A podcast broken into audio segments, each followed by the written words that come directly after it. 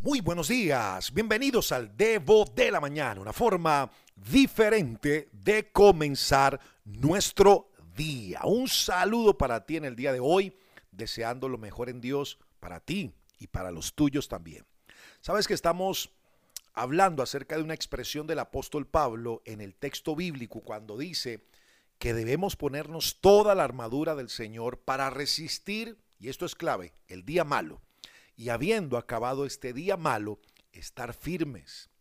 Sabes, me llama la atención la expresión día malo, porque no siempre cuando se habla del día malo en la Biblia, se está hablando acerca de 24 horas, puede durar mucho más, puede durar una semana, un mes o un año.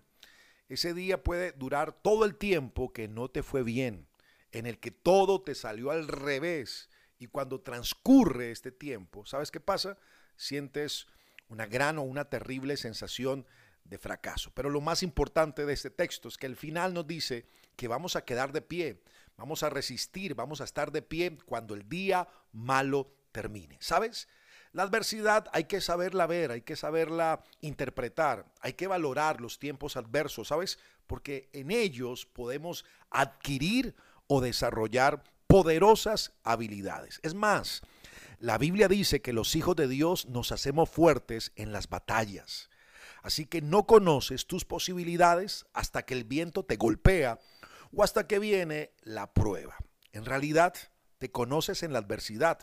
Tienes que entender algo, que los problemas no te hunden ni te levantan, solo muestran lo que hay dentro de ti y la forma que tienes para describirlos es la manera en que tú mismo o misma te describes. Un ejemplo, si por las mañanas te levantás y tu primera expresión es, nah, qué día tan horrible, qué día tan oscuro, qué día tan frío, qué día tan gris, qué día tan triste, ¿sabes? Te estás describiendo por dentro. Quiero contarte algo. Hace muchos años atrás un maestro me enseñó que no existen los días malos. ¿Sabes qué existen? Existen diferentes buenos tiempos son diferentes buenos tiempos. Y si estamos hablando del hecho de que la adversidad nos provee, eh, no sé, capacidades, nos provee habilidades, podemos sacarle la mejor versión a la adversidad, quiero darte una perla en este día para que la enfrentes con fuerza y con determinación. ¿Cuál es? Que la adversidad te crea resistencia y te hace una persona fuerte. Te lo repito, la adversidad te crea resistencia y te hace una persona fuerte. Por eso tienes que cambiar tu manera de ver la vida, porque cuando una adversidad se levanta en tu vida, tienes que declarar que harás músculos en esa adversidad. Tienes que aprender que la adversidad o en la adversidad no te sirven las reglas. ¿Sabes cuál es el gran problema de los libros de dietas que muchas veces queremos leer? Es que nunca los tenemos a la mano cuando nos invitan a una hamburguesa doble carne, doble queso, no sé, con tocineta y otros, no sé, otros elementos más, o un helado, o una porción de torta de chocolate. Ahí no está el libro de dietas. ¿Sabes cuál es el problema de tener la Biblia como una regla?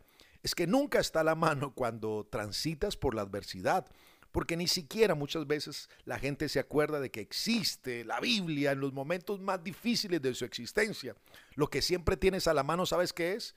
Lo que está sembrado en tu corazón. Y quiero que me entiendas, porque no estoy desvirtuando la palabra de Dios. Cada día a través de este audio la compartimos y la hablamos. ¿Sabes? Lo que te estoy diciendo es que muchas veces la grandeza no está en tener una Biblia en la mano. La grandeza es tener esa palabra de Dios sembrada en nuestro corazón. Es en medio de la adversidad que necesitamos manifestar esa siembra anticipada que ya tenemos. ¿Sabes que el miedo a volar se vence volando? Hay gente que quiere vencer el miedo a tantas cosas simplemente con una oración. Alejo, ¿puedes orar por mí? Claro que sí.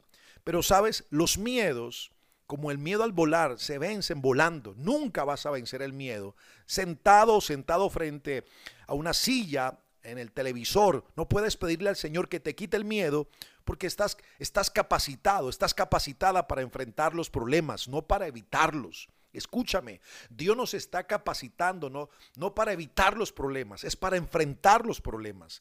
No, Dios no viene muchas veces a sacarte del problema, viene para darte las fuerzas para que lo pueda resolver. Entonces, creo yo, que estamos ungidos Estamos capacitados para trabajar en ambientes hostiles. Por eso podemos vivir con situaciones en las que otros tal vez querrían suicidarse. Podemos cantar en circunstancias en las que otras personas van a terminar llorando. Podemos caminar con optimismo por lugares donde otros se están hundiendo. Eso nos pasa. ¿Sabes por qué? Porque tú y yo estamos dotados y capacitados para ser diferentes en la vida. Por eso el apóstol Pablo después de haber sido golpeado, podía cantar en la cárcel, así como escuchas. Pablo cantó y sobrevino un terremoto, o sea que la sobrenaturalidad de Dios actuó, así fue como se terminó convirtiendo Pablo en el líder de la cárcel, porque podía cantar en medio de la adversidad. Es justamente durante los momentos adversos en los que nos damos cuenta que nuestras fuerzas son mayores de las que imaginamos. Estos tiempos nos permiten, ¿sabes qué? Desarrollar músculos. Y cuenta la historia, hace mucho tiempo la leí, quería leerla hoy con ustedes en este audio del Devo, pero cuenta una historia que había un jovencito que se orinaba en la cama todos los días. Y lo hizo hasta los 16, 17 años. Así que los padres, después de haber eh, visto, creo yo, arruinado un montón de colchones y cubrelechos, y haber usado todos los métodos terapéuticos posibles o conocidos, trataron de buscar una última solución. Fue así que decidieron, ¿sabes qué? Colgar las sábanas mojadas en el balcón que daba a la calle para que a la salida de la escuela, ¿sabes qué? Todos los compañeros de aquel chico supieran lo que estaba sucediendo en casa, en las noches o en las madrugadas en estos colchones. Así fue que el muchacho este chico del que les estoy hablando, para evitar la burla, para evitar el ridículo. ¿Sabes qué hacía todos los días? Apenas sonaba el timbre del colegio, salía corriendo desesperado de la escuela hacia su casa para quitar las sábanas de la ventana e impedir que sus compañeros las vieran. Así que durante un año luchó con ese problema. Desarrolló, ¿sabes? ¿Qué cuenta la historia? Que desarrolló tanta velocidad que unos años más tarde este chico participó en una competencia de atletismo y ganó la medalla de oro.